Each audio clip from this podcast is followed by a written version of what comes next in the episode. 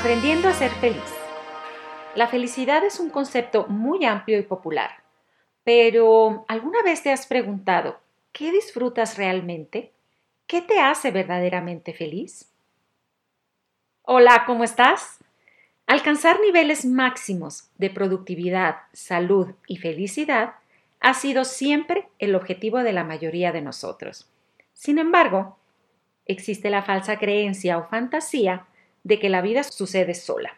En otras palabras, que el universo, nuestros padres, pareja y en general la gente que nos rodea, son los encargados de generar todas las circunstancias que nos afectan, tanto positivas como negativas. Dicen los expertos que la felicidad se debe un 50% a la genética, un 40% a acciones de la voluntad y un 10% a las circunstancias externas. Cuando hablo de genética, me refiero en mayor medida al temperamento. Hay algunas personas que tienen un temperamento alegre, extrovertido y lleno de vitalidad. Sin embargo, existen otros de temperamento más reservado, con menos vitalidad, tristones y hasta introvertidos. Y todos están bien. El chiste aquí es aceptarnos como somos y, obvio, trabajar en consecuencia. Lo más importante y de lo que quiero hablar hoy es precisamente de ese 40%, es decir, llevar a cabo todas aquellas acciones que me hacen sentir bien y dependen de mi voluntad. Al inicio del podcast hablamos de alcanzar niveles máximos de productividad, salud y felicidad. Bien, en primer lugar dime, ¿tú qué disfrutas en especial? Intenta ser lo más específico que puedas. Por ejemplo, yo disfruto mucho unas papitas fritas de esas de la calle, estar con mi familia, una buena ensalada con una copa de vino, mi restaurante favorito, por ejemplo, es uno polaco, dar terapia, diseñar ropa. Yo sé que suena absurdo, pero les juro que la primera vez que me lo preguntaron, solo acerté a decir que las papas fritas y con mucho trabajo. En segundo lugar, hablemos de la salud.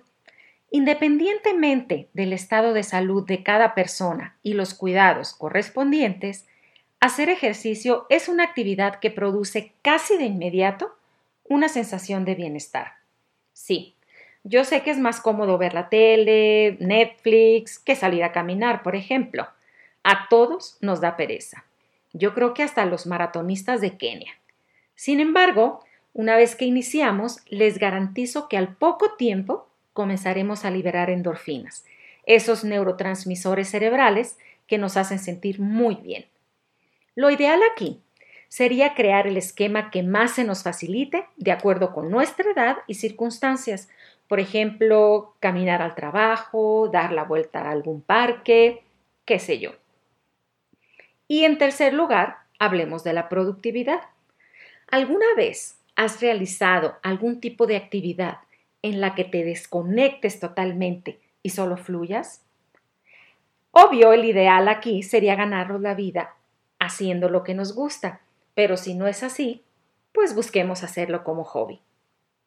De aquí podemos concluir que la mayoría de las veces sentirme bien requiere esfuerzo. Es decir, hacer voluntariamente algo con ese 40% que depende de mí. Claro que algunas veces la vida nos regala momentos en los que no tengo que hacer nada para sentirme bien, en paz, feliz, pero es precisamente en aquellos otros momentos cuando tengo que motivarme por mi cuenta. Ojo, con esto no quiero decir que siempre debo estar feliz. La vida conlleva todo tipo de circunstancias y para ver el negro es precisamente vivir el blanco también y viceversa. Y es preciso dar espacio a sentir todas las emociones. Mi invitación más bien es a promover todas aquellas actividades que sí dependen de mí y me hacen feliz, y no dejar siempre las cosas al azar. El reto para esta semana consistirá en descubrir 1. ¿Qué me gusta? ¿Qué disfruto realmente? 2. ¿Qué tipo de actividad física me agrada? O en su defecto, me disgusta menos. Y 3. ¿Para qué soy bueno? qué actividad productiva me gusta realizar. Y entonces dime tú, ¿qué harás hoy con tu 40%? Nos vemos la próxima. Bye.